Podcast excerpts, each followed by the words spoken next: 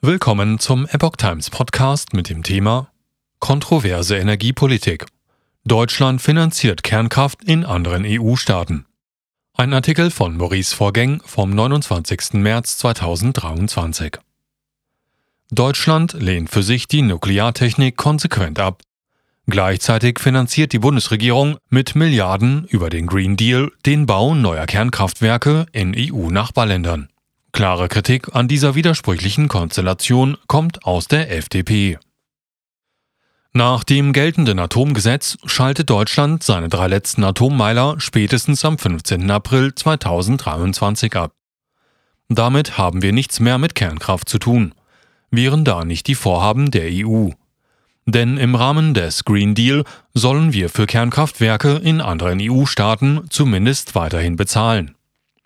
Aufgrund dieses Widerspruchs fordert die FDP nun, die Debatte über einen Weiterbetrieb von Kernkraftwerken in der Bundesrepublik neu zu entfachen.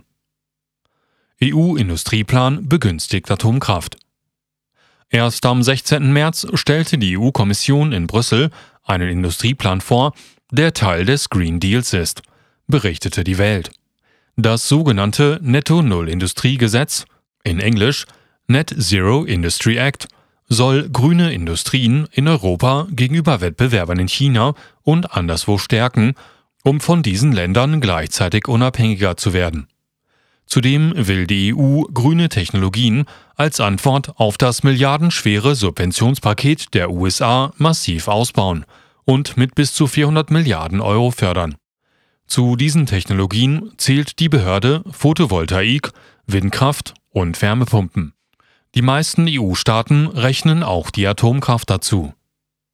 Frankreich und andere EU-Staaten bekämen dann aus Brüssel zusätzliches Geld für neuartige Nukleartechnologien wie etwa kleine modulare Reaktoren. Im Anhang zum Gesetz heißt es, dass Technologien für die Energieerzeugung aus Kernenergie mit minimalen Abfällen aus dem Brennstoffkreislauf sowie kleine modulare Reaktoren emissionsfrei im Sinne der Verordnung seien. Der deutsche Zuschuss am EU-Wiederaufbaufonds soll in diesem Jahr rund 38,7 Milliarden Euro betragen, wie Blackout News berichtet. Dieser Fonds finanziert die sogenannte grüne Netto-Null-Industriestrategie. FDP Moderne Nukleartechnik auch in Deutschland fördern. Die FDP im Bundestag lehnt diese finanzielle Förderung durch Deutschland ab Gerhard Ulrich ist Mitglied des Deutschen Bundestages und sitzt für die Partei im Wirtschaftsausschuss. Er sagte, wir fördern eine Technologie mit deutschem Steuergeld, die wir für unser Land ablehnen. Deutschland helfe seinen Nachbarländern mit Milliardenbeiträgen dabei, günstigen Atomstrom zu erzeugen.